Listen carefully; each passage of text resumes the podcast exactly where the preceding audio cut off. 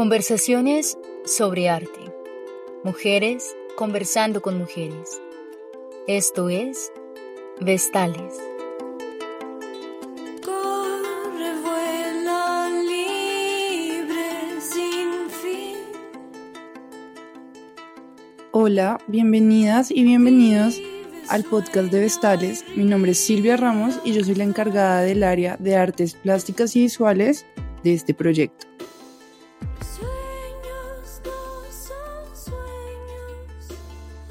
Hoy vamos a estar hablando con Laura Henao, que es una artista pereirana, dibujante, ilustradora que personalmente admiro muchísimo, no solo por su trabajo individual, sino sus proyectos en colectivo de los que espero que nos esté hablando a lo largo de pues de esta conversación y nada, pues primero quisiera agradecerle a Lau por su tiempo y me gustaría mucho que nos diera una pequeña introducción de quién es ella y qué hace. Bueno, Liz, muchas gracias por invitarme. Mm, yo soy quien más está agradecida. Bueno, yo me llamo Laura. Como dijo Silvia, me parece importante recalcar que soy de Pereira porque generalmente no sé por qué asumen que, que soy de Bogotá o de Medellín. Y bueno, es lindo también reconocer pues como esa ciudad chiquita que me vio crecer. Mm, sobre todo estoy interesada en el dibujo y en el dibujo eh, como direccionado al trabajo colectivo y autogestionado. Actualmente, eh, además pues de un trabajo personal, que es como un, es un ejercicio como muy íntimo el que tengo en este momento con el dibujo eh, y con la escritura también. Trabajo en un proyecto eh, independiente que está radicado en la ciudad de Medellín y se llama se llamaba Librería Mutante, pero ahora ha crecido pues, de una forma también muy sorpresiva y ya somos como un colectivo más abierto a no solo a lo editorial, sino también a lo creativo en general. Pues tenemos eh, taller de impresión, una casa que podría decirse que es una casa cultural o algo que se le parece. Compartimos también con otros colectivos eh, dentro de la casa, hacemos laboratorios y además de eso está la librería ahí. Básicamente eso. Hay algo que me parece súper lindo de lo que hablas de recalcar que eres de Pereira y es algo que alguna vez conversábamos y es la diferencia en la escala de las ciudades y cómo eso se refleja en el pensamiento y en el quehacer artístico. Y me gustaría mucho que me hablaras de eso, porque tengo entendido que pues empezaste a estudiar en Pereira, luego te moviste a Bogotá y finalmente estás terminando tu carrera en Medellín. Y pues son tres, tres ciudades eh, muy distintas. Creo que Pereira, pues lo que decías, es muy pequeña. Bogotá ya es demasiado grande, como que se come a la gente si no naces ahí casi. O hay gente, bueno, que logra surfearla. Pero sí me gustaría mucho que me hablaras de esas escalas y cómo eso se refleja tanto en tu obra o en tus formas de, de hacer y también cómo lo es como en nuestro círculo, o sea, porque también pienso que, que a veces la- las personas que hacemos arte en Bogotá pensamos que el mundo del arte es Bogotá y la idea es jugar con esas escalas. Entonces, pues, después de todo este chorro de cosas que dije, quisiera que, que me hablaras de eso. Creo que sí recuerdo cuando hablamos de eso, pues en el laboratorio sobre el territorio y eso, y es que cuando tuvimos la oportunidad de compartir juntas en Bogotá, recuerdo mucho que me estaba como dando vueltas la cabeza la forma tan como tan vivida en la que los paisajes condicionan a la gente.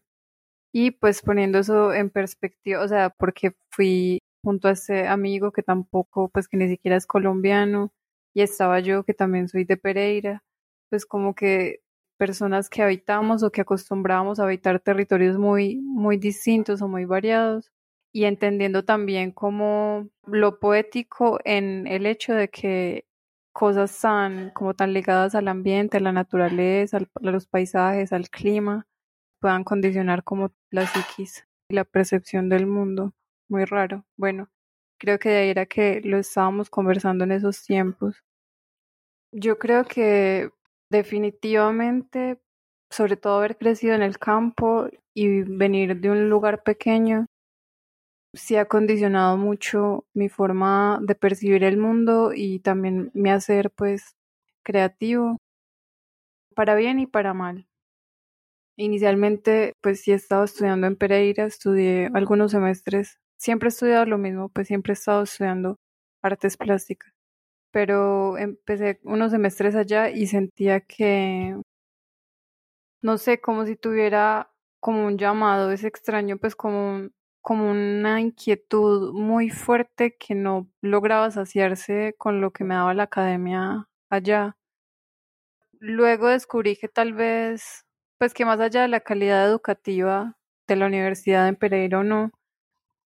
pues sí hay algo que, que da el movimiento y que tal vez los lugares pequeños, si bien son cómodos y tranquilos, pues sí, obviamente están como condenados a, a cerrarse muy fácilmente o a limitarse muy fácilmente. Entonces, no sé, igual yo hago parte de una generación que se fue. En este momento, por ejemplo, cuando voy a visitar a mi familia en Pereira, eh, ya no, o sea, salgo a las calles y no reconozco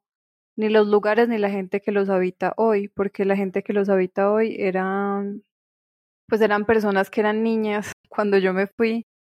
por lo mismo no tenían como edad de salir de sus casas y ahora que vuelvo son las personas que habitan la ciudad, quienes habitábamos la ciudad para ese momento ya nos fuimos todas y estamos regadas como en otras ciudades, algunas incluso en otros países. Yo siento que eso, por ejemplo, como hacer parte de la generación que se fue, ha sido algo que me ha marcado mucho. Y en un inicio algo muy limitado pues también al dibujo. Sí siento que el hecho de mm, como de vivir el desarraigo fue un como un o sea, como un impulso, o sea, cultivo esa necesidad de, de representar el desarraigo, pues y de entenderlo también desde adentro, como qué significa partir también, pues qué significa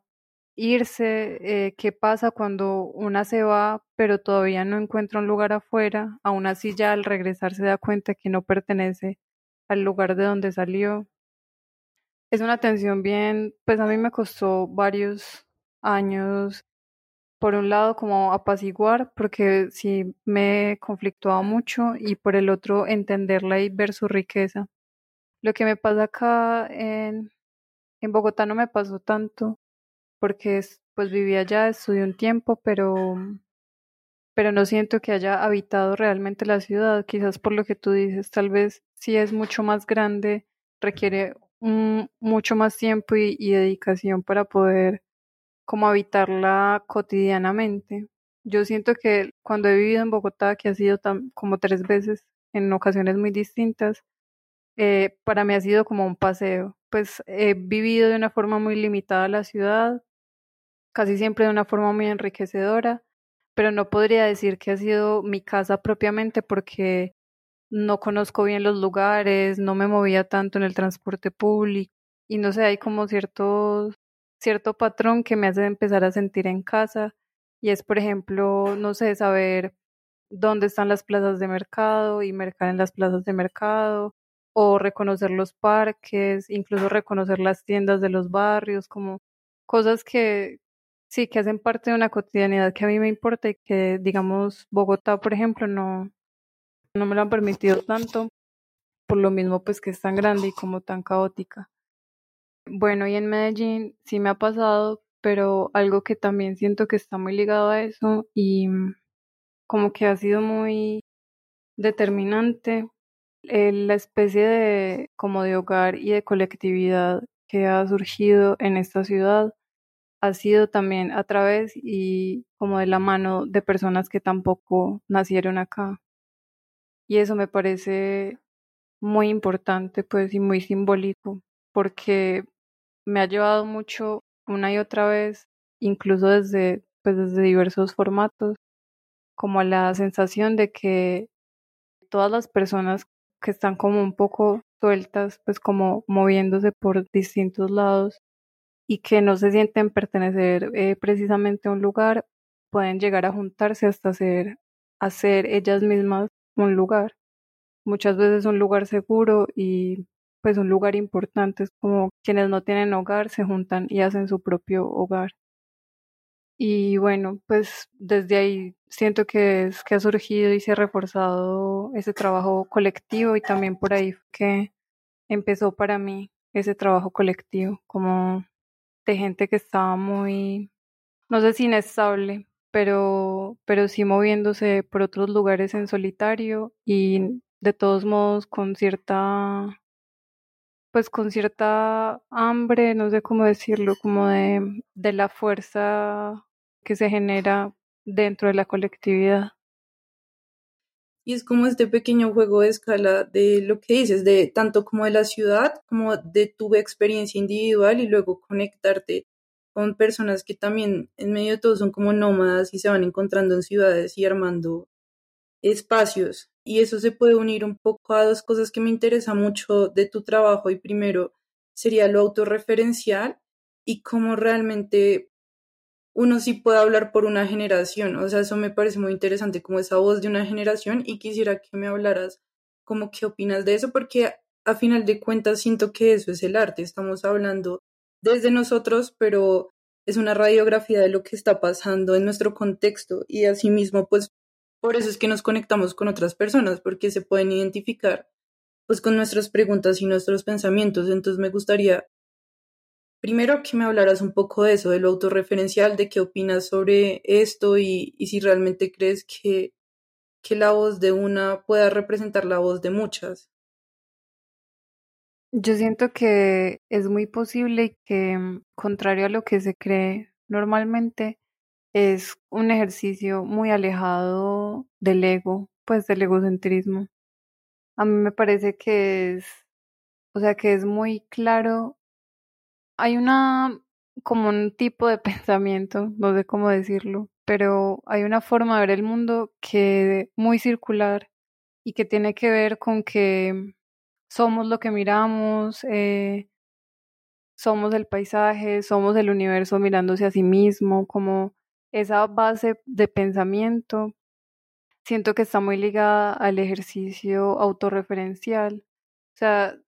cuando, por más que tengamos experiencias individuales, o es así como yo lo siento, no es posible cerrarse absolutamente como a una burbuja propia e intocable, porque no solo lo que construimos y pensamos y sentimos eh, hace parte de unas vueltas que pues que nos permean desde que somos niñas,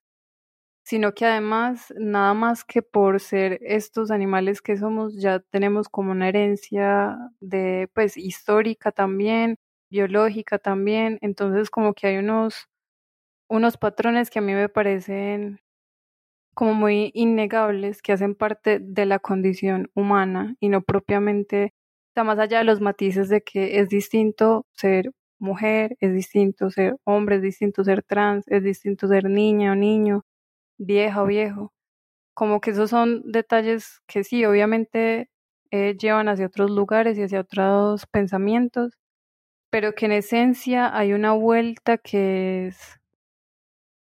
o sea, como que hace parte de la estructura esencial de, pues, de cada ser humano y que se repite y que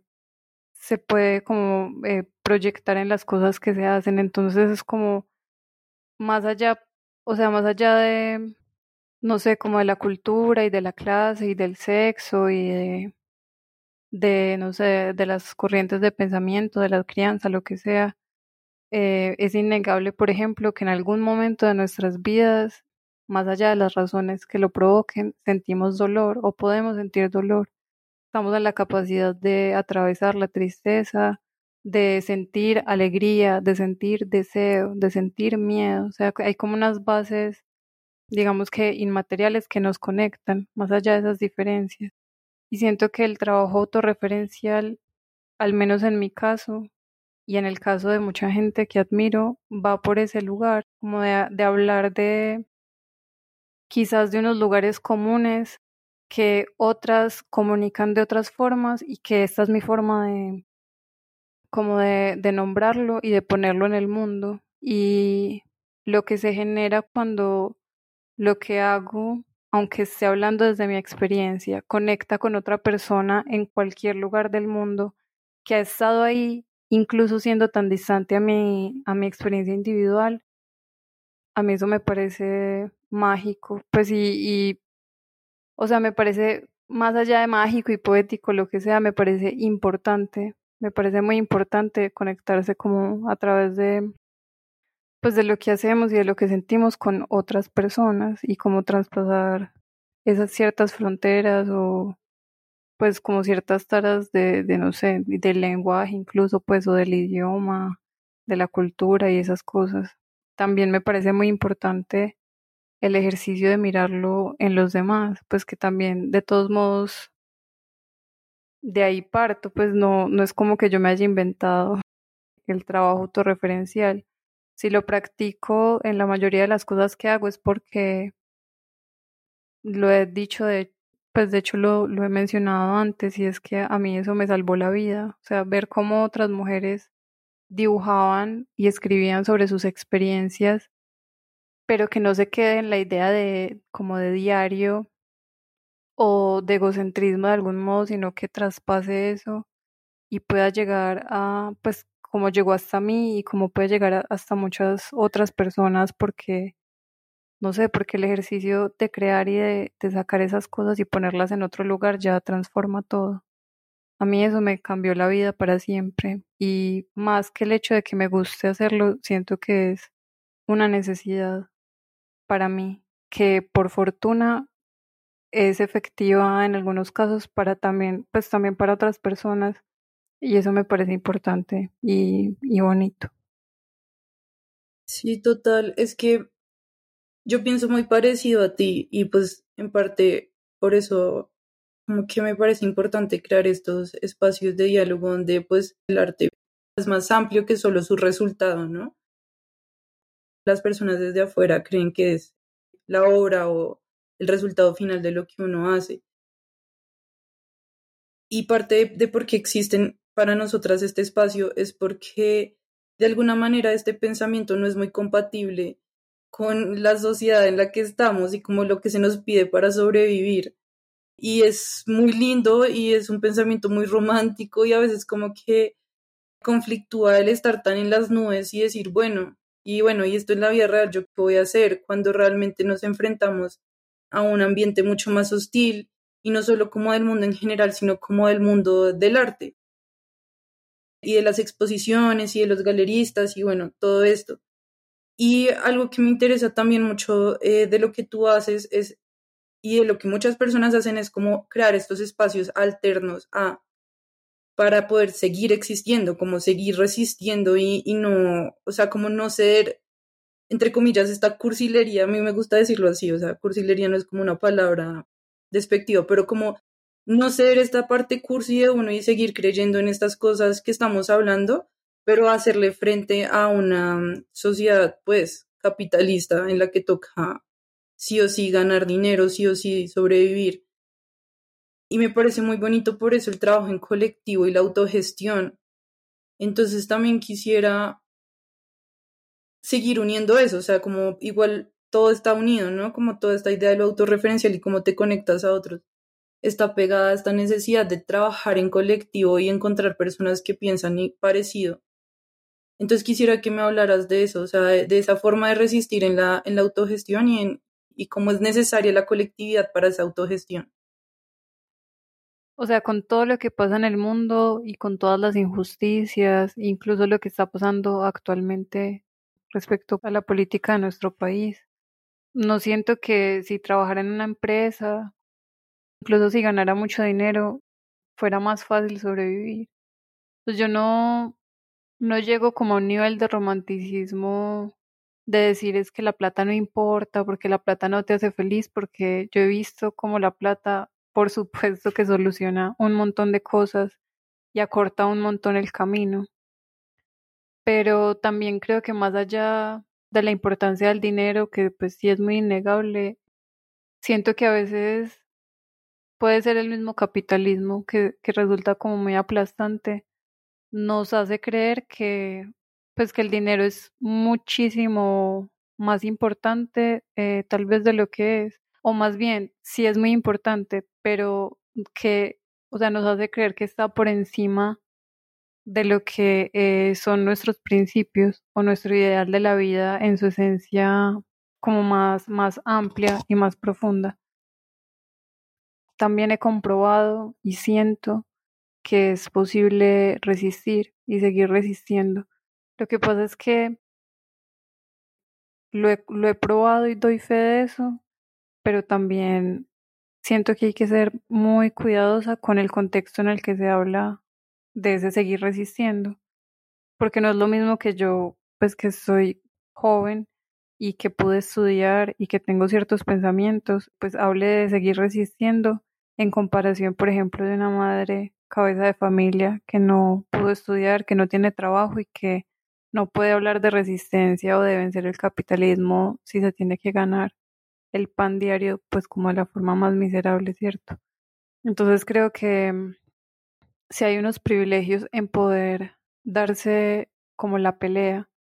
y, y mantenerse ahí, pues mantenerse firme en, en unos ideales por más románticos o como tú llamas, como por más cursis que suenen. A mí me parece importante que la gente que, bueno, que quienes nos podemos dar el lujo como de seguir resistiendo al margen de lo que fuera pues como la sociedad capitalista en su máxima expresión, lo hagamos hasta el final, hasta que no sea físicamente imposible. Y eh, yo siento que, pues que además de eso, hay, hay como muchas formas de conectarnos con la vida que sí pueden generar unos ingresos y una economía que no es tan estable pues como estar con un seguro médico y con un sueldo alto y fijo en una empresa o algo así, pero que igual es posible. También tiene que ver con, con los estándares de vida y con lo que una piensa que es la calidad de vida. Digamos, para mí, la calidad de vida sería poder comer bien, poder alimentarme bien, tener un lugar a donde llegar y pues que esté seco, no aguantar frío. Y bueno, y también en lo que puedo ayudar a, a mi familia. Entonces, mientras, o sea, mientras eso siga siendo posible, voy a dar fe de que es, pues de que se puede resistir y se puede trabajar al margen y se puede ser autogestiva y aún así no vivir una vida como tan degradante o tan miserable como lo hace parecer el capitalismo. Bueno, y respecto a la colectividad, pues siento que como que es muy evidente, a ver, a mí me gusta mucho la soledad y abogo mucho por la autonomía, pues incluso siento que esa colectividad o esa necesidad de colectividad sin un pensamiento autónomo pues no, no funciona, sería algo como muy enfermizo y dependiente de todos modos. Pero eh, me parece que es como muy evidente que sobrevivir junto a otras es mucho más sencillo y a veces mucho más enriquecedor que sobrevivir sola. Entonces, pues es como muy, está como muy gastado ese tema por algo, pues con justa razón. Y es que la unión hace la fuerza, sí, claro que sí. Resistir entre varias y pensarse entre varias y además como abrirse al mundo entre varias miradas, pues no sé si sea más fácil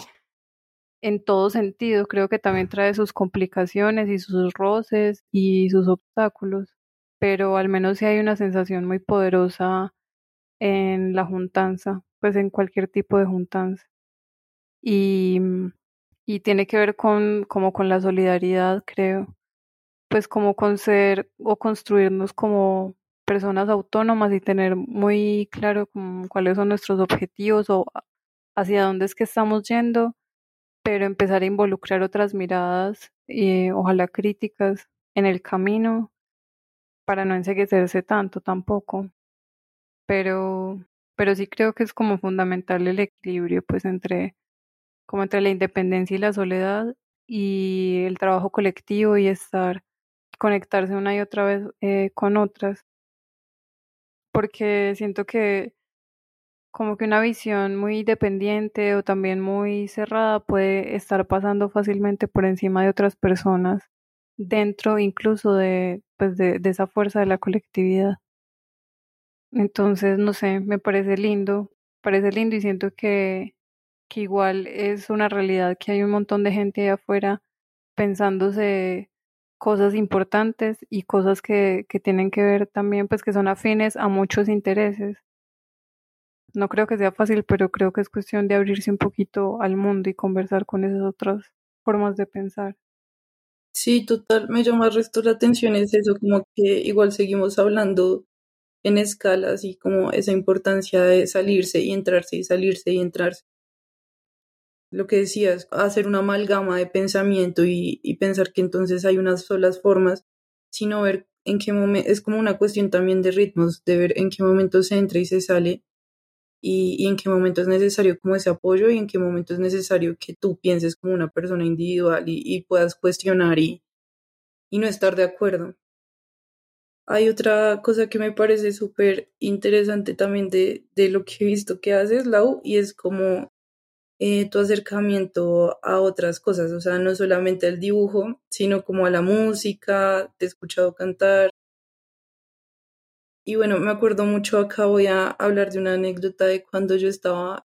en la universidad y fui a presentar mi tesis de grado y me preguntaban como que yo qué quería con el arte que hacía y decía que quería que mi arte fuera música, en el sentido en que, que uno se sumerge en la música, ¿no? Como que es algo que te, te rodea, no como la imagen que simplemente a veces no logras impacto y más cuando es como lo que hablábamos ahorita, muy aséptico ese arte. Y yo decía que quería que, que mi arte o mis imágenes o todo lo que yo hiciera fuera como música, porque para mí eso representa las, la, las canciones o las letras o bueno, todo, todas las capas que tiene el hacer música. Y pues quisiera como que me hablaras de eso, o sea, como de la importancia de saltarse no solamente el dibujo, sino moverse en lo interdisciplinar y cómo todo se conecta entre sí. Yo quiero gritar, estaba gritando por dentro con lo que acabas de decir. Ay, no, me emociona demasiado. Bueno, por un lado, yo siento que es, bueno, por un lado me encanta lo que dices, estoy demasiado de acuerdo con eso. Demasiado, o sea, siento que hacer una imagen que toque o que sea una experiencia directa para el cuerpo es muy difícil. El color lo hace muy bien, el color pues tiene un poder que hace parte de la física, que es una vuelta que está pues más allá de, de una educación del color o de una educación artística, pero es demasiado difícil pintar o dibujar o fotografiar algo que pase directamente por el cuerpo y no solo por la mirada. En cambio hay otras formas, por ejemplo, que es lo que a mí me pasa con el alimento, pues con la comida y con la música, y es que es una vuelta que te trastoca los sentidos desde adentro, o sea, eso sin preguntar, no, eso es nada, eso es una cosa casi que biológica, o sea, y creo que la música también juega con eso porque es, pues tiene que ver con unas ondas y con unas formas de mover el cuerpo que son vitales, son vitales. Justamente anoche estábamos trabajando en un proyecto que habla un poco sobre eso, pues como el goce del cuerpo y del movimiento, un poco también la fiesta, son mecanismos también como muy ignorados o muy por debajeados, pero muy esenciales para la resistencia. Entonces, bueno, yo creo que por cuestiones ya más académicas estoy conectada con otras formas de hacer arte, pues como la instalación o el dibujo instalativo, lo escultórico, no sé, cosas que si pues si yo me paro en un lugar alejado de, los circuitos del arte no creo que haría, son cosas como muy toman mucho tiempo y y son un poco encartosas y bueno, eso lo voy a decir de una vez y es que a mí me conflictúa mucho la creación de objetos, porque ¿a dónde van esos objetos? ¿Me entiendes? Como que yo hago una escultura o hago una instalación y luego eso qué, eso se va pues como al, al basurero o si alguien lo compra, bueno, no sé, pero yo propiamente yo, o sea, no digo que esté mal, digo que yo me siento responsable de esas cosas que traigo al mundo y que entre más grandes y más ostentosas seas, más encartada voy a estar porque yo no tengo la como ni la intención ni la facilidad de vender mis cosas, mucho menos en una galería, en un museo, algo así. Entonces, entre más sencillo sea el formato, entre más pueda, no sé, más fácil pueda caber en una biblioteca, en un bolsillo, en una libreta, eh, lo que sea, si se puede tocar, morder, palpar, lo que sea, como que es más cómodo para mí. Entonces, no sé, siento que, por ejemplo, ya pues más casi que obligada por la academia, estuve explorando un tiempo con la instalación y buscaba algo que es muy afín a lo que acabas de decirme y que es como, como más de generar unas atmósferas o generar una experiencia, más que pues como observar un objeto o algo que está ahí. Y siento que además de eso, pues además de, de mi interés porque las cosas como que sean experiencias desde el cuerpo directamente, también está que yo me pues siento como una inquietud muy grande hacia todas las formas de creación. Y eso, no sé si suena de algún modo creído o algo así, pues lo digo, no lo digo para nada pensando en eso, no es que yo sea como, no, yo tengo que hacerlo todo, pues porque soy una exploradora del arte, para nada, sino que tengo un impulso, pues como decir que a alguien le gusta, no sé, comer, fumar, caminar, pues, o la electricidad, cualquier cosa. O sea, para mí el arte no es que nos haga como más especiales o nos ponga en un estatus por encima de la gente del común o algo así, que es lo que a veces se piensa como el artista, entonces es una persona con dones especiales, súper dotada, como que para nada, o sea, para mí alguien que, no sé, que cocina, que siembra, o alguien que hace carpintería, alguien que dibuja, o sea, como que es un oficio más. Entonces tengo una curiosidad como hacia las formas de creación y eso va desde la cocina, desde el bordado, desde la música, pero entonces, ¿qué es la cosa que me parece como importante? Permitirme jugar con esas cosas que me llaman y que me atraen y que van más allá del dibujo. Pero yo siento que lo que verdaderamente entrego, mi disciplina y mi, como mi compromiso es hacia el dibujo. Siento que es como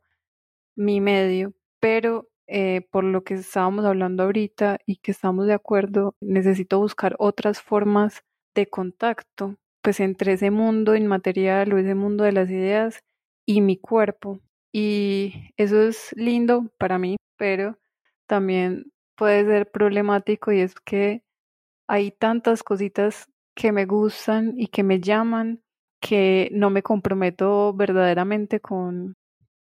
como a profundidad con todas. Entonces, hace varios años que pues que toco algunos instrumentos y me gusta cantar, no sé, o sea, no no creo que sea una cantante, pues no lo hago tan bien, pero me gusta, ¿cierto? Me parcha como sentarme a jugar con las cosas. Y, pero entonces no diría que soy una,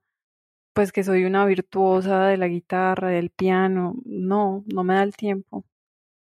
Pero es eso, creo que es permitirse como la alegría, pues el goce y el juego desde el cuerpo con, con los formatos posibles como de creación o bueno, con otras formas también de, de conversarse a sí misma y al mundo de un lugar tal vez, desde un lugar tal vez más abstracto.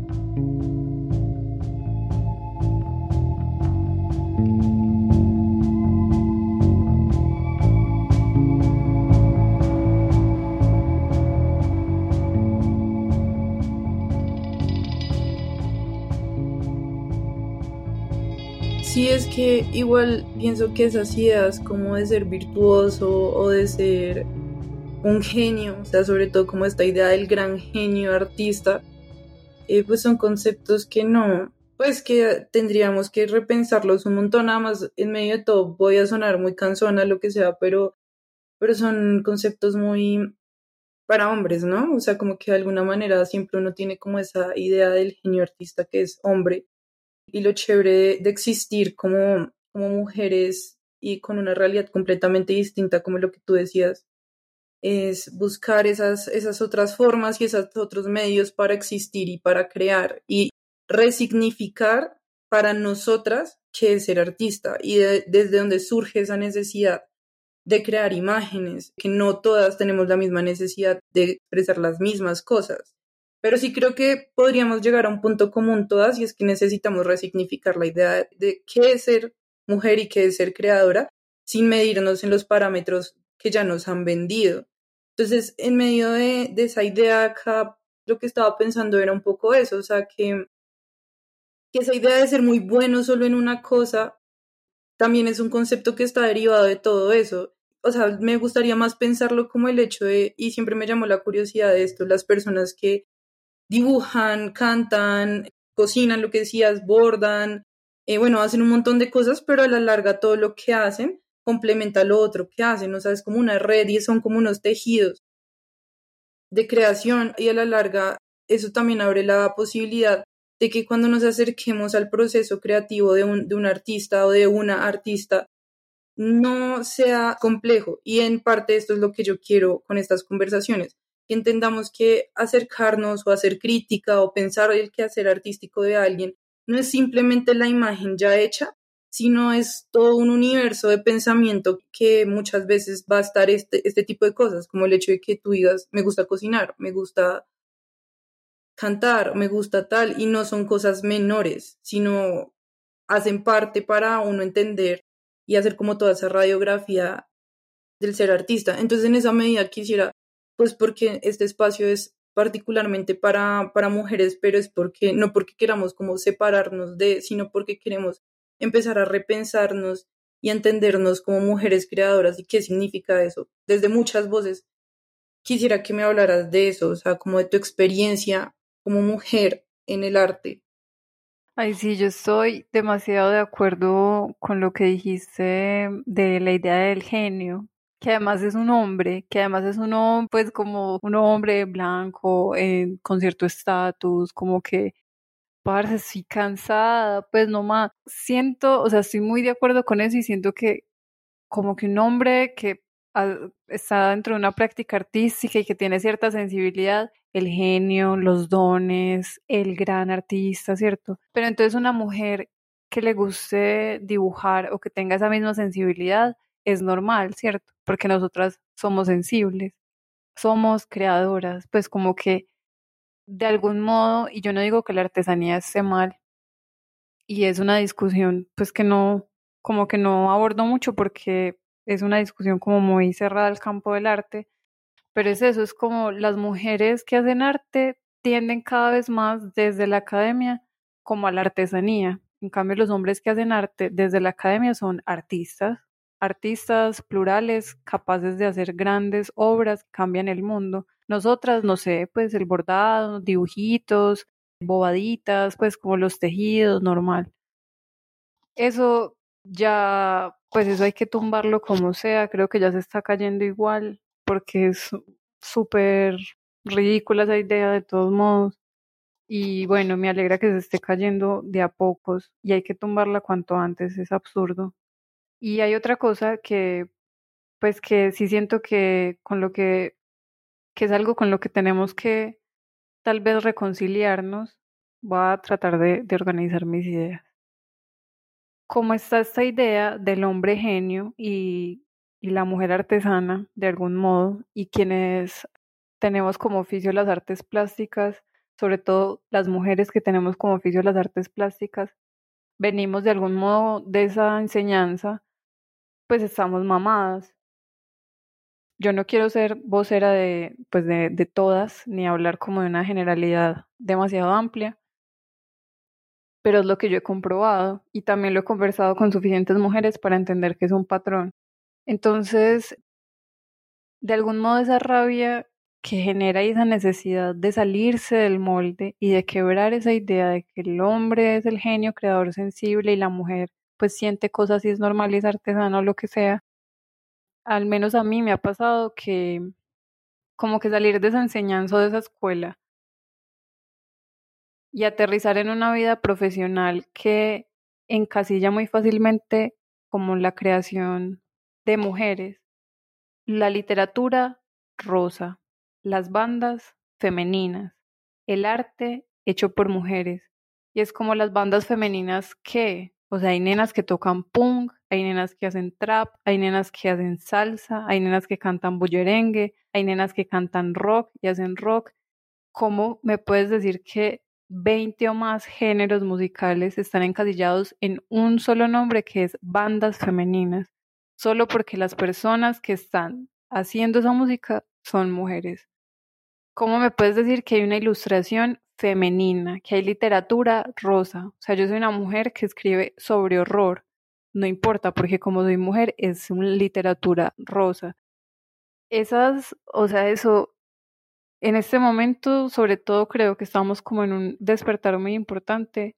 es absolutamente ridículo y da rabia. Dan ganas de, de romper ya esa idea. Ya hay que pasar y empezar a caminar hacia otros lugares mucho más plurales, mucho más actuales y como que estén muchísimo más abiertos al, a la gama tan amplia, al espectro tan amplio que va mucho más allá de la definición de un género. Pero entonces, ¿qué es, qué es lo que creo que, como que es la idea con la que tenemos que reconciliarnos? ¿Y qué es lo que he descubierto? Porque era una idea con la que peleaba mucho cuando, eh, por ejemplo, empecé a hablar con, con personas que querían reseñar mi trabajo o cuando me invitaban a conversatorios o a una entrevista o como esto pues que estamos haciendo aquí entre amigas. Y es que fácilmente incluso sin una intención pues se caía en esa generalidad de que mi trabajo es mm, tiene una línea gráfica muy femenina. Entonces al principio era algo que me hacía mucho ruido por todo lo que acabo de decir, pero entonces yo dije, bueno, pero ¿qué es esto de la línea femenina? Y he llegado, por no extenderme mucho más, como a dos ideas generales que siento que me han ayudado a, reconciliarme con ese, con ese concepto. Y son dos cosas. Uno, son dos cosas muy innegables además. Una es que a las mujeres se nos ha permitido desde niñas expresar y estar en contacto directo con nuestras emociones. Se supone que es lo que es natural en nosotras, es de las pocas, si se puede decir privilegios, es de los pocos privilegios que nos han dado nada más que por haber nacido con una vagina. Lo otro es que tenemos unas experiencias por lo mismo de nuestro sexo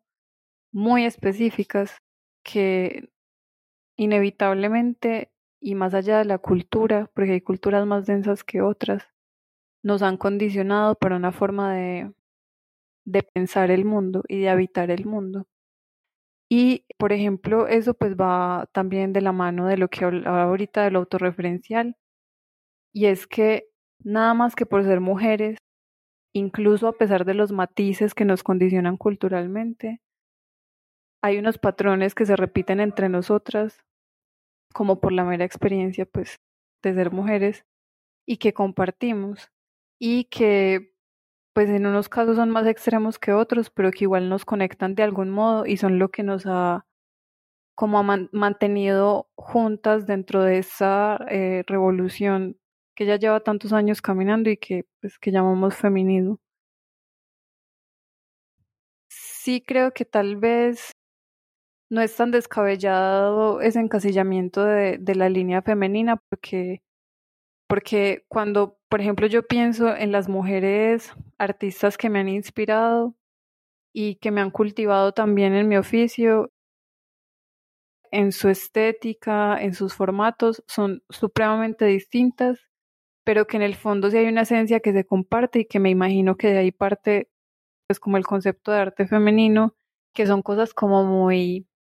viscerales, honestas, íntimas, un poco así como más sensibles y ligadas al cuerpo, en muchos casos a la experiencia misma pues de ser mujer en este mundo. Pues siento que ahora después de haberlo analizado como desde ese lugar, me siento incluso halagada de pues de, de estar como dentro del de esa isla del arte femenino porque significa que de algún modo lo que estoy haciendo, sea con la intención que sea, pues está resonando dentro de esas como esas problemáticas femeninas que igual me importan un montón y que a la vez eso me está hablando de que me estoy conectando con otras mujeres con experiencias distintas alrededor de del mundo del país, no sé, o de la ciudad. Básicamente eso. Siento que hay mucho que que debe seguirse peleando, pero que finalmente resulta halagador hacer parte como de esa gran colectividad de mujeres que, que han sacado sus emociones y sus pensamientos al mundo y que ahí nos encontramos. Sí, o sea, yo creo que, y de hecho, nosotras tuvimos esa discusión en un punto para presentar el proyecto porque alguien justamente escribió como arte femenino y justo entramos como en este debate de, bueno, ¿y qué es ese arte femenino? Porque realmente lo que tú dices se vuelve una categoría que, que reduce y además como que tampoco nadie se ha querido tomar el tiempo real para definirlo, como para que nos presenten como unas características que digamos, bueno, sí, tal vez yo sí soy femenina, no soy. Y pues obviamente lo que uno va a asociar son como unas cosas que no, para muchas mujeres no son positivas, o sea, como todo esto que implica un poco el ser femenino. Entonces nosotras optamos por decir arte de mujeres o hecho por mujeres, porque creo que es lo, es lo que hemos hablado, realmente la necesidad, más allá de que de unificarnos como una masa o decir como, sí, claro, todas hacemos esto porque somos mujeres, es como complejizar la cuestión y decir, las mujeres existimos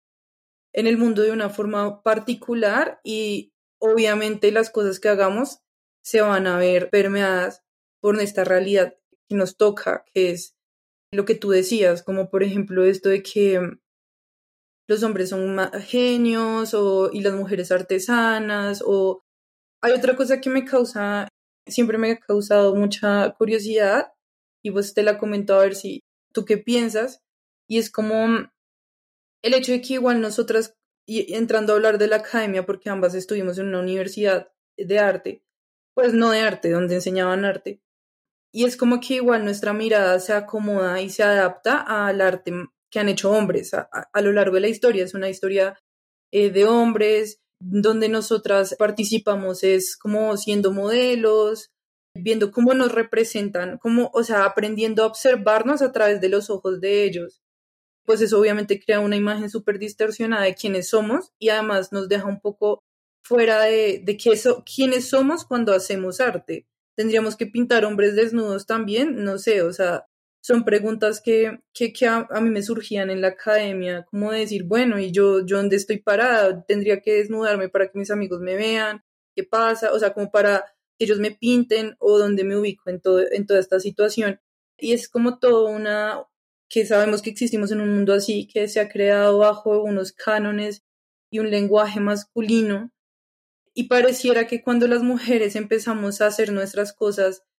es más fácil clasificarlo en lo femenino y no entrar a complejizar y entenderlo. O sea, como decir, bueno, ¿y esta mujer qué está haciendo particularmente? Porque de hecho en este proyecto hemos descubierto que hay mujeres que trabajan con nuevos medios, con tecnologías, con ah, otras que hacen pintura, otras que hacen tejido. Yo personalmente que trabajo con fluidos, y obviamente pues ya sabrás que tengo un montón de problemas porque mi arte sí sería algo femenino, porque el arte del cuerpo termina siendo como relegado a lo femenino un poco. Entonces, eh, me parece muy curioso que no exista ese esfuerzo de, desde el hombre, desde los hombres, o puede haber, sí puede haberlo, pero no lo suficiente como para que se empiecen a crear estos espacios desde ellos y nos dejen de categorizar de esa manera. Entonces, sí, siempre me ha causado mucha curiosidad y si de repente, y ojalá existan hombres que escuchen este podcast, pues que se empiecen a preguntar qué tanto se acercan a la creación artística de otras mujeres y desde qué mirada se acercan y por qué creen que eso no les puede hablar, cuando nosotras siempre hemos interiorizado cosas que ellos hacen porque realmente somos personas, o sea, somos humanos y podríamos conectarnos desde lo que tú decías, desde todas esas emociones y esas cosas sutiles que tú mencionabas al comienzo de esta conversación. Entonces, en últimas, mi reflexión sería esa, o sea, como de qué manera nos acercamos al arte que hacen las mujeres y qué tanto tenemos educada la mirada o hemos complejizado nuestro pensamiento para entender que más allá no es solo un arte de mujeres, no es un arte que tengas que ser mujer para entender, porque así mismo nosotros entendemos el, el arte de los hombres sin ser hombre. Entonces, eso sí siempre me ha causado mucha curiosidad y me parece re importante y por eso me parece un poco importante ser muy intensas en crear estos espacios de nosotras para discutir un montón, pero con la idea de que esto salga a que hombres lo escuchen y, y complejicen con nosotras. Entonces quería hacer como ese apunte, no sé si tienes como algo que decir con respecto a toda esta, esta cosa que dije. Sí, total. Sabes que me parece muy triste y muy importante lo que estás diciendo. Y voy a irme con una pequeña anécdota de mi vida, que es, me parece demasiado triste que se haya satanizado tanto eh, lo femenino y que se haya, o sea, que estas ataduras como estos, este encasillamiento haya sido tan extenuante y tan, como tan asfixiante de algún modo que nos haya llevado a mutilarnos nosotras mismas. Entonces, como, claro, estoy mamada de que digan que lo que hago es femenino, como si toda la pluralidad de lo que estoy haciendo pudiera caber en solo ese término, que yo ya no quiero eso. La anécdota es la siguiente, que me parece muy triste y que lo concluí con una amiga que es antropóloga y que me ha ayudado a pensar el feminismo de una forma muy crítica y recordamos, por ejemplo, que ambas, pues muy separadas, no estudiamos juntas en el colegio, peleábamos demasiado por no usar la falda, sino que casi siempre íbamos en, en sudadera de educación física. Crecimos ambas desde el colegio, eh, relacionándonos casi siempre con hombres, jugando con los hombres, eh, con los compañeros del salón, en nuestra adolescencia, por ejemplo, cuando empezamos a habitar la calle, eh, cuando empezamos a salir, a, a conocer nuevos espacios, la mayor cantidad de personas que nos rodeaban eran hombres. Y lo comentamos como algo muy casual que en realidad dio cuenta de algo supremamente profundo y preocupante y triste y es como, claro, quienes tenían los mejores beneficios y quienes tenían como las mayores comodidades, eh, sobre todo a esas edades, los hombres, pues los, los amigos que sí los dejaban salir, que los dejaban parchar hasta tarde, que nadie los morboseaba, que nadie los criticaba, que lo que hacían estaba bien era parchado, que de algún modo como que llevaban la batuta en lo que hacían y las mujeres eran quienes, las que se maquillaban en el salón, las que de pronto terminaban embarazadas, que cumplían el papel de, de novia o de niña linda, pues que está en el colegio, ¿cierto? Entonces nos dimos cuenta de eso, como cuánto de, de nuestra experiencia de ser mujer y de crecer junto a otras mujeres nos perdimos por escapar como tan desesperadamente. Yo, por ejemplo, crecí, o sea, pasé mi adolescencia vistiéndome con la ropa de mi papá. Yo le sacaba la ropa del armario a mi papá y a mi abuelo porque siempre me vestía ancho, con sus camisetas, con sus pantalones anchos, porque yo quería huir a toda costa de cualquiera de esos encasillamientos de lo que es lo femenino. Y me negué, por ejemplo, el gusto de tal vez maquillarme, tal vez admitir que quería cuidar mi cabello, que me gustaba cierta ropa que tenía brillo. O sea, como que hay cosas que incluso son salud, pues como son salud y muestra de un autocuidado que es esencial y a las que huimos, pues como que mutilamos más bien desesperadamente por no caer en esa como esa opresión constante de lo femenino y yo siento que pues que eso es muy triste y que hay que pararlo o sea que que hay que empezar a, a regañarse también un poquito y hacer más parada frente a los demás. Y es como, parce, sí, pues mi arte es femenino y que yo trabajo con sangre menstrual y que pues puedo pensar el feminismo y puedo ser crítica y puedo, no sé, tener un montón de cosas en mi cabeza sobre temas intelectuales y me encanta maquillarme y me encanta perrear, pues, y qué, pues, qué, qué pasa con eso, o sea, porque todo el tiempo hay un juzgamiento tan como tan fuerte y tan determinante para nuestra aprobación o desaprobación. A nadie le importa. Pues a nadie le importa si un man, sea artista, intelectual, escritor o lo que sea, le gusta o no le gusta el reggaetón. ¿Quién lo juzga? Si se acuesta con X o Y persona. Pues o, o lo que sea, o sea, no sé, como cualquier cosa que pueda ser tildada de superficial. Siento que estamos como muy susceptibles a caer en ese como en ese autocastigo, en ese miedo de, de no me van a tomar en serio, porque también me gustan estas otras cosas del mundo que son más banales. Siento que es como una pelea que tiene que darse eh, desde nosotras. desde ahí es que tiene que empezar para pues también comentar como lo otro que estabas diciendo respecto a los hombres y yo siento que en este tipo de casos, por ejemplo, la atención es juega un papel muy importante y no hay, o sea, no existe una, una atención, no hay una atención posible si no hay dos lados, ¿cierto? Pues como no, una atención no puede sostenerse de un solo lado. Entonces, o sea, siento que igual, eh, pues como estas atmósferas masculinas y, y, y esta historia de la que llegamos del, como dentro de la academia y en la sociedad en general, no va a cambiar de un día para otro y está bien entender eso, pues entender que lleva, o sea, como que estamos, habitamos una sociedad que lleva demasiado tiempo siendo una sociedad para los hombres, para el disfrute y el consumo masculino primordialmente. Y entender que eso no va a cambiar, el hecho de que no cambie tan rápido es incluso beneficioso para nosotras y para las cosas que nos estamos cuestionando, porque eso nos da tiempo de habitar ese mundo masculino, entender ciertos patrones, criticarlo en tiempo real, eh, transformarlo en tiempo real, aprovechar lo que nos pueda dar en tiempo real, como que en lugar de ser o de verlo tal vez como un proceso lento y pesado donde nada está cambiando, entender que la lentitud de ese cambio es incluso más amable y nos da más tiempo para pensar nuevas cosas y formas como de generar resistencia a eso. Entonces, a mí me parece, pues yo estoy de acuerdo con que la lucha feminista sea mucho más amplia que solo las mujeres y no solo involucre como disidencias y personas no binarias, sino que también haya como una especie de diálogo con los hombres. Pero siento que, por un lado, como que no es nuestro deber educar a ningún hombre, mucho menos respecto al feminismo. Y por el otro, me parece que no es, o sea, criticable eso, pero me parece como normal entender que, pues, que los hombres no tienen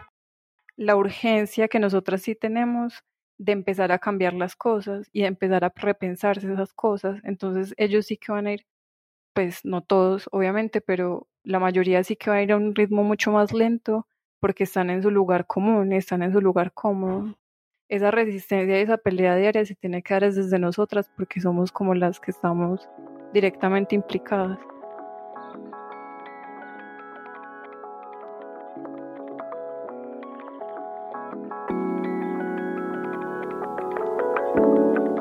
Vestales es un proyecto autosostenido. Si te interesa nuestro trabajo y deseas apoyarlo,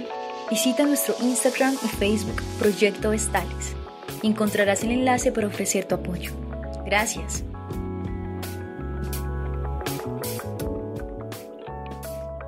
Bueno, son muchísimas cosas, ¿no? Pero yo creo que, que ahí vuelve y juega como la idea de la representación de lo femenino que ha estado a manos de los hombres, como que de alguna manera nos han asignado qué es lo que se hace como cuando una es mujer y eso es obligatoriamente algo femenino, ¿sí? Y esa misma como cultura, al ser tan misógina, pues hace que todo eso que, que represente o que sea de las mujeres, pues es menos importante, es menos intelectual, es más vacío y por eso mismo no es digno de la atención de, de los hombres. Por eso me parece súper importante crear estos espacios donde nosotras resignifiquemos absolutamente todo, o sea, como específicamente, digamos, hablando como de la creación artística, lo que te decía del, del ser artistas, porque me pasaba mucho en la universidad que tenía compañeras que por eso mismo que tú cuentas, o sea, eso mismo, y a mí también me pasó, yo me traté de alejarme mucho, acá otra anécdota de, de mi tesis que fue pues reveladora, y es que yo trabajé desde la universidad con sangre, pero cuando yo le mostré a un profesor mío en mis trabajos con sangre, él me dijo que eso era una etapa, que ella lo iba a superar, que pues como, ay, sí, ese arte de mujer.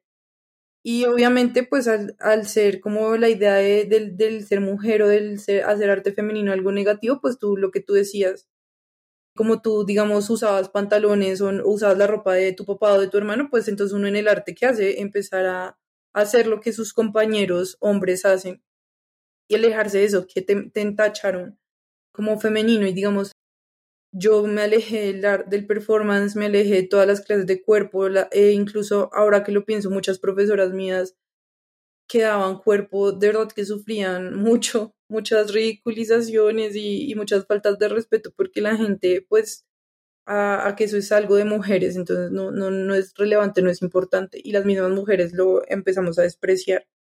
Y entonces eh, a mí me pasó que yo empecé a hacer todo súper, yo soy súper, o sea, es una confesión, yo soy súper mala usando las reglas, o sea, soy la persona más chueca del mundo, yo sufría, tenía ataques de ansiedad para hacer una línea recta,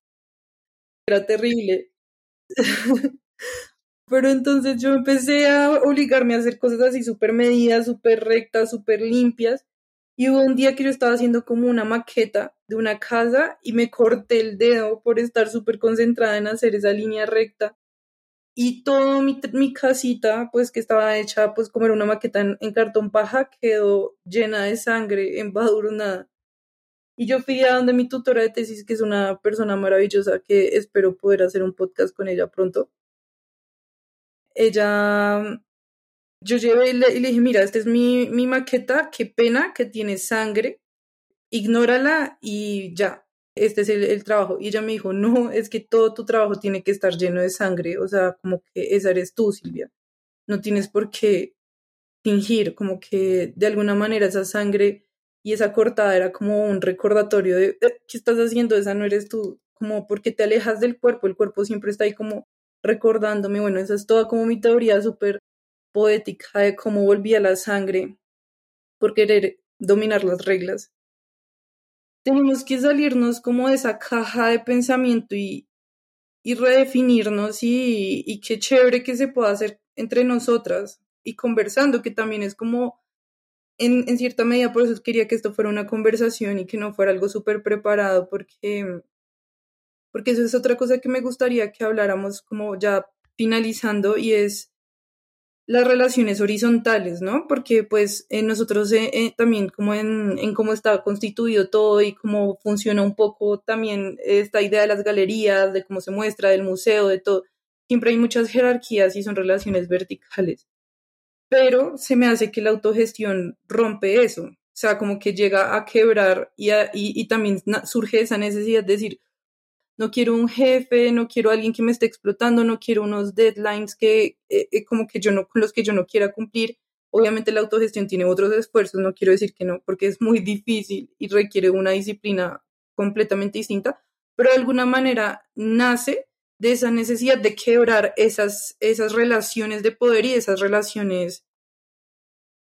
pues verticales. Entonces, eh, sí, por eso me parece que la autogestión es tan importante como una forma de resistencia. Es otra forma de existir en este, en este mundo o mundillo, lo que sea del arte. Como que transformar la idea que tienen de nosotras, creo que es ser, o sea, ser nosotras mismas una demostración constante de que es imposible encasillar nuestra diversidad. Y, por ejemplo, a mí, parte de lo que me pasaba con lo que te contaba es que, por ejemplo,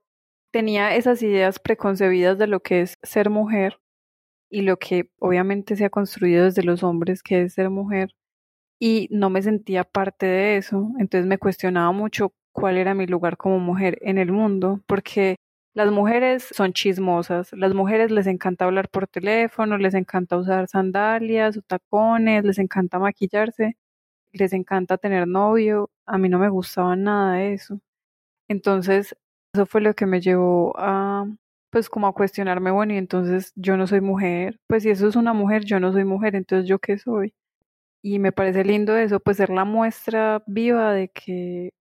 somos absolutamente diversas. Y quería preguntarte un poco como para devolverte la pelota y ya ahí sí pasar al otro tema y es si alguna vez te pasó, pues que te cuestionaste incluso tu propia identidad porque no es eh, como que no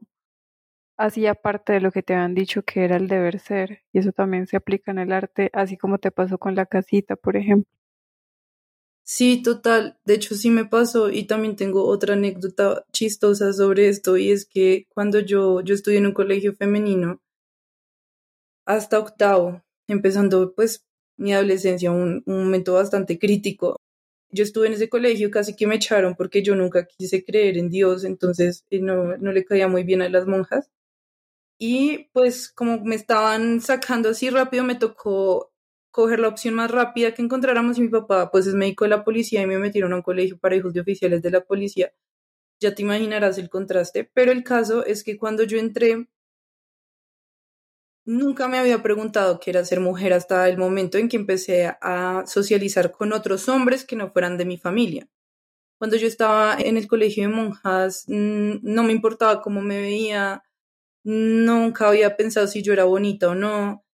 no me interesaban los novios tampoco, nada de eso, hasta que entré en el colegio mixto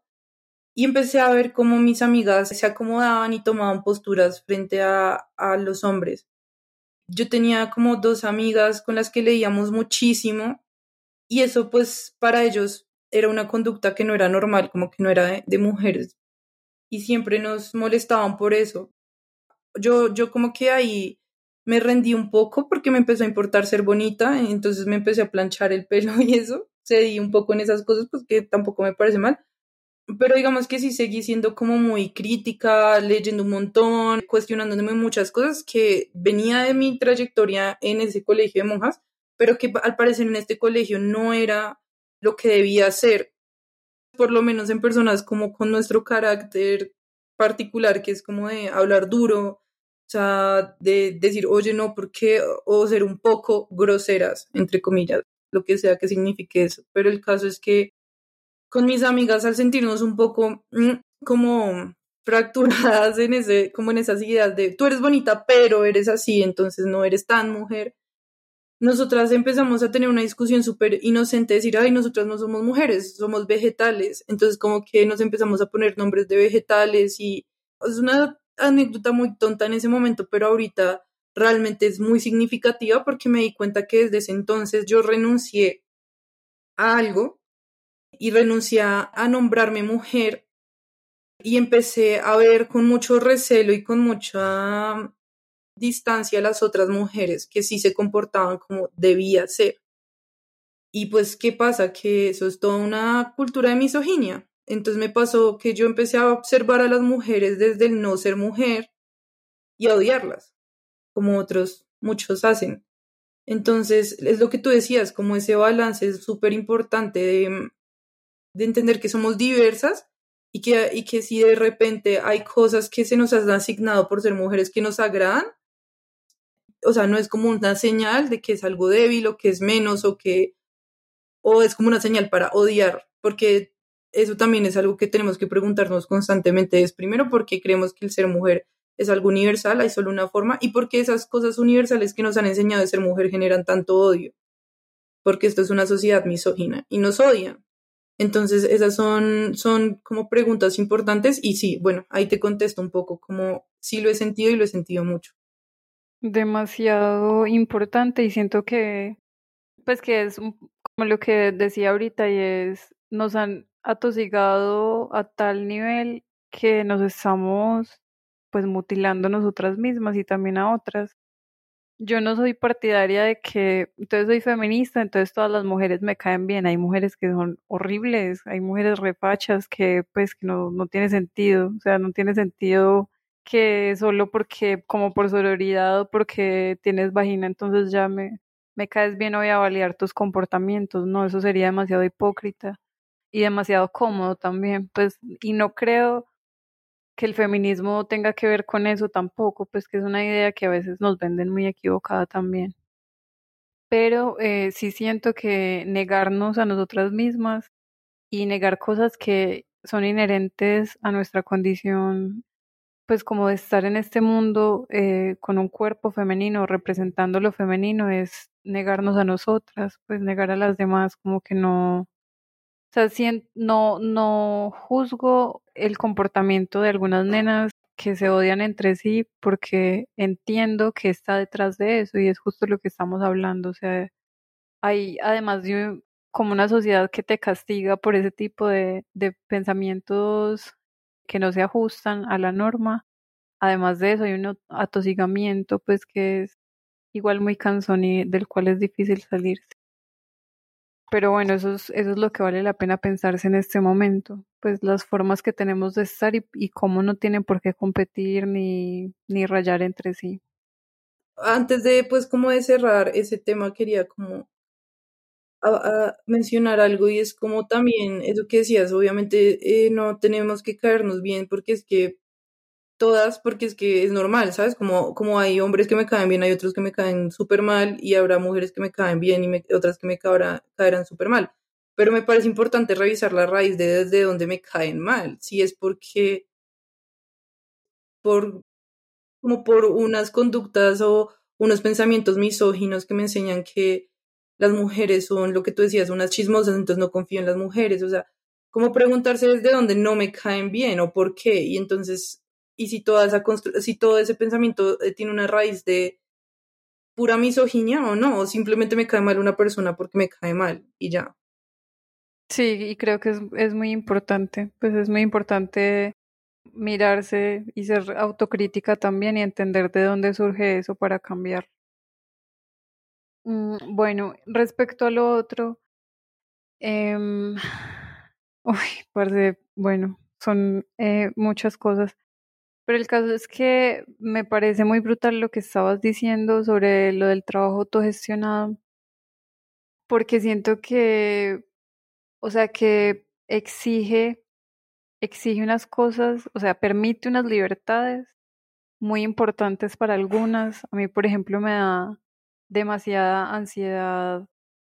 cualquier compromiso tipo cumplir con unos horarios, cumplir con unas fechas de entrega, con cierta forma de comportarse en ciertos espacios que el trabajo lo, lo, pues como lo pide o algo así. Me cuesta mucho, me causa ansiedad, me pone nerviosa, muchas veces me deprime. Entonces sí siento que el trabajo autogestionado pues permite esas libertades, como de que tú eres dueña de tu tiempo o más bien eres dueña de cómo administrarlo. La vuelta es que esa libertad también exige una como una disciplina y un compromiso con, con lo que estás haciendo que no es cómoda y que no es fácil. Entonces, bueno, me perdí en lo que iba a decir ahorita antes de haberme regresado al otro tema y lo siento demasiado. ¿Cuáles eran exactamente las preguntas?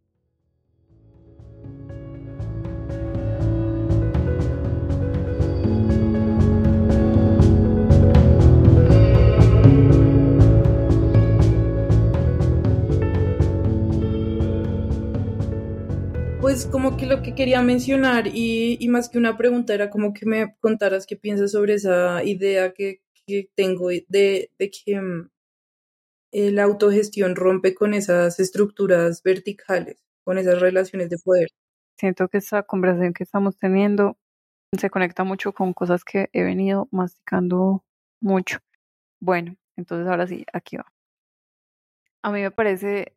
demasiado importante ser coherente, como con un, pues un estar en el mundo y como con la postura que sea que una tenga en el mundo. En ese sentido, yo siento que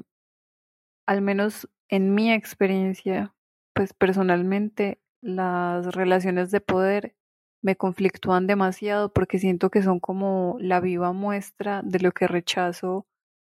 a grandes rasgos, eh, pues de esta sociedad o del capitalismo. O sea, siento que huyo demasiado de, de verme involucrada en relaciones que tengan poder sobre mí y huyo demasiado como de los relacionamientos que de algún modo me están mostrando que yo tengo poder sobre alguien más. Como que ese hablar de autogestión, hablar de trabajo independiente, hablar de autonomía, tiene que ser coherente también incluso en ese sentido. O sea, ¿por qué, se nos hace como tan urgente la imagen de, del jefe o de la jefa? Pues como ¿Por qué para hacer las cosas? ¿Por qué para poner en práctica lo que queremos? ¿Por qué para cumplir con cierta disciplina o cierto rigor en lo que hacemos o en lo que es nuestro oficio? Necesitamos que haya una figura mayor indicándonos por dónde ir y cómo ir y en qué tiempos ir también, porque también lo he conversado con amigas y con amigos y es como que admiten que, o sea, que trabajan bajo presión, que eso es, eso es algo muy repetido, eso es algo que pasa mucho, sobre todo en nuestro tiempo, sobre todo con la procrastinación, internet, nuestro cerebro ya está adaptado a unos tiempos supremamente veloces y fugaces que parten pues de, del internet. Entonces, yo no siento que sea casual que cada vez más gente esté acostumbrándose, tristemente, eso me duele en el alma y no me excluyo, pues también me ha pasado, como que cada vez sea más la gente que se acostumbra a trabajar bajo presión. ¿Qué es eso? Nos venden la idea de que estamos trabajando bajo nuestros términos, pero lo que en realidad está pasando es que estamos lentamente hundiéndonos en, por un lado, la autoexplotación, que es muy fácil caer en, ella cuando se trabaja de forma independiente, y por el otro, la, como la urgencia o la sensación de que si no es bajo unos términos cerrados y si no es en unos tiempos muy cerrados, no puedo trabajar porque me disperso, por lo que sea eso pasa muy desapercibido y pareciera cada vez como más normalizado, pero yo siento que está informándonos como de un peligro eh, muy latente ahí que tiene que ver con la forma en la que el capitalismo empieza como a absorber incluso las formas de resistencia que van surgiendo y luego las, las vomita a su conveniencia. Pues la idea de que el capitalismo nos vende la, la vida verde, eh, la vida pro naturaleza, ecológica, el feminismo, obviamente el capitalismo es el mejor amigo del feminismo y te vende las camisetas y te vende el estilo, como que hacen parte también. Entonces, me parece que una de las, como de las partes más hermosas de la autonomía es entender, por un lado, te lleva a, a parar por un momento y escuchar tu propio ritmo, que yo siento que es algo que nos hace mucha falta, que es algo muy difícil. Es muy difícil bajarle el volumen al ruido general de la sociedad y entender que cada cuerpo tiene un ritmo supremamente propio, pues, y que no, o sea, no hay cómo pelearlo, es así, nos movemos como en, en unos tiempos que no siempre son los mismos y por eso a veces se dificulta tanto lo que te digo, pues como cumplir con fechas o con horarios. Entonces, parar un momento y escucharse y entender también que, o sea, que, que te estás moviendo por tu propio impulso y que de ese modo como que sí puedes llegar a ser, aunque no parezca, la dueña de tu vida. O sea, que si tú no lo haces, nadie lo va a hacer por ti. Por ejemplo, no sé, pues eh, últimamente he compartido mucho con mi compañera con la que hacemos la radio y, y ella pues lo, lo pone como en unos términos muy claros y que para mí han sido como muy reveladores también. Y dice, eso es como si a ti se te cae, no sé, un arroz, estás almorzando y se te cae un arroz, te paras y no lo recoges. ¿Qué- O sea, ¿qué estás esperando? Pues a quién estás esperando que venga detrás de ti y recoja ese arroz por ti. Es como que tu pasar por el mundo está dejando unas huellas y a la vez que vas tomando cosas del mundo, inevitablemente vas dejando también unas cosas en el mundo que pueden ser, pueden ser perjudiciales o pueden ser enriquecedoras para el entorno, no se sabe. Pero el caso es que solo nosotras somos dueñas como de ese registro que va quedando de nuestra vida. Y al menos por mi parte, yo quisiera que mi pasar por el mundo fuera como lo más, o sea, como lo más más bien al revés, como lo menos estridente posible, con lo, mm, no sé, lo menos invasivo posible. Y no me refiero a, a no hacer ruido, a no levantar la voz, porque como lo decías ahorita, o sea, creo que compartimos un carácter que nos exige comunicar las cosas que pensamos y sentimos como muy abiertamente y muy directamente. Pero me refiero eh, como en la forma en la que mi andar y mi pensamiento y mi hacer no tiene por qué pasar por encima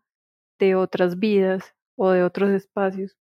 Como que si yo puedo ser lo más cuidadosa posible y responder por cada consecuencia que generen mis actos y por mis tiempos y por mi oficio, pues no sé, para mí eso es como el ideal de vida y siento que es algo que pues que pareciera que no va de la mano, pero que a mí me parece ideal eh, dentro del trabajo colectivo y es eso, como que la colectividad te, te enseña también a ser individuo, pues eh, te enseña a ser persona en soledad, persona que responde por sus propios actos, eh, persona que pues que decide zafarse como de del sistema común y vertical y está dispuesta a trabajar por sí misma y por otras de una forma como directa en la que nadie manda a nadie, sino que cada quien se mueve por su propio impulso y a su ritmo, tratando como de pues de evitar al máximo que ese ritmo pase por encima de, de los principios o los derechos de otras. Y siento que eso es una, pues que es cuestión de romper una imagen paternalista, pues, o, o maternalista. Siento que de algún modo es lindo, pues aquí ya me voy un poco hacia otro lado, pero es algo que a mí me importa mucho y es que a mí la idea de Dios, por ejemplo, no me choca. O sea, me parece enternecedora. Me enternece que, que en algún punto de nuestra existencia nos sintamos como animalitos tan, tan frágiles y tan solos en un universo tan amplio que sintamos esta urgencia por una fuerza mayor que nos protege, que nos cuida, que va a responder en caso de que todo salga mal. ¿Qué pasa? Que, que la dualidad está en todo y que es una idea que también es muy fácilmente manipulable a conveniencia de unos pocos y que puede hacer mucho daño. Pero a lo que voy es que esa misma condición frágil de estar en el mundo es lo que nos puede llevar como a la necesidad de buscar una figura paternal o maternal que responda por lo que nosotras no podemos. Pero siento que es cuestión como de, al menos a mí me ha funcionado así, como de amadrinarse a una misma, adoptarse a una misma y hacerse cargo de sí misma como una hubiese querido que la tratara el mundo o como una hubiese querido que la trataran en su infancia y es como, pues yo te voy a cuidar, o sea, yo me voy a cuidar a mí misma, a las que he sido, a la niña que fui, que tiene estas carencias, al adolescente que fui, que la sociedad le generó estos traumas, lo que sea, estoy en una edad de hacerme cargo. Y creo que este punto, por ejemplo, de la vida en el que estamos, porque pues tú también haces parte de mi generación, es supremamente revelador y hermoso e importante porque todavía tenemos la energía para hacer cosas que generen una diferencia, sea en pequeño o en grande, y a la vez tenemos eh, como edad suficiente